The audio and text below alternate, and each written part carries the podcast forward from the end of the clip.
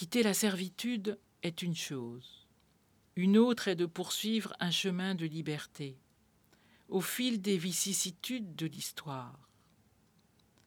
Avoir été libéré, oui, de nos peurs, de nos sentiments de fatalité, de nos errances. Mais poursuivre ce voyage, au creux des aléas parfois bien lourds de l'existence, tel est le cœur de notre foi. Aujourd'hui, pour le peuple, il s'agit de traverser vers la terre annoncée, promise. La route ordinaire, la plus rapide quelques jours, des caravanes pour le pays de Canaan, allait au nord-est. Mais par ce chemin, les Israélites se seraient trouvés face au peuple belliqueux des Philistins. Affaibli par la servitude, le peuple n'est pas de taille à affronter un combat.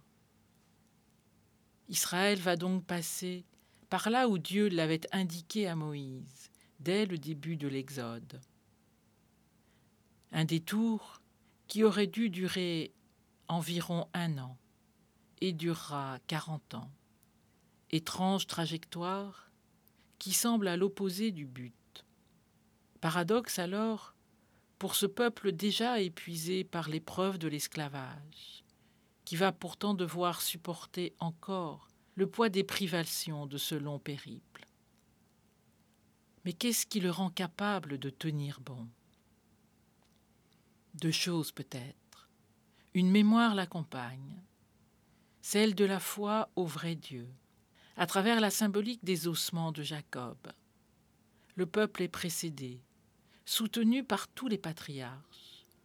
Le petit reste n'est pas seul, mais accompagné par toute une histoire, comme nous aussi, encore et toujours. Plus encore, il est guidé, éclairé. La colonne de nuée, signe de la présence de Dieu, pour empêcher cette petite poignée d'hommes de se perdre dans ce désert où mille occasions, hier comme aujourd'hui, peuvent égarer, nous égarer. La colonne de feu, elle, éclaire les nuits sans étoiles, nuits de la désolation, de l'abandon, du doute, de l'adversité. Aujourd'hui, ce n'est plus une colonne, mais le Christ lui-même qui est le chemin et la lumière. Pour chacun, à la mesure de sa marche, de ses nuits,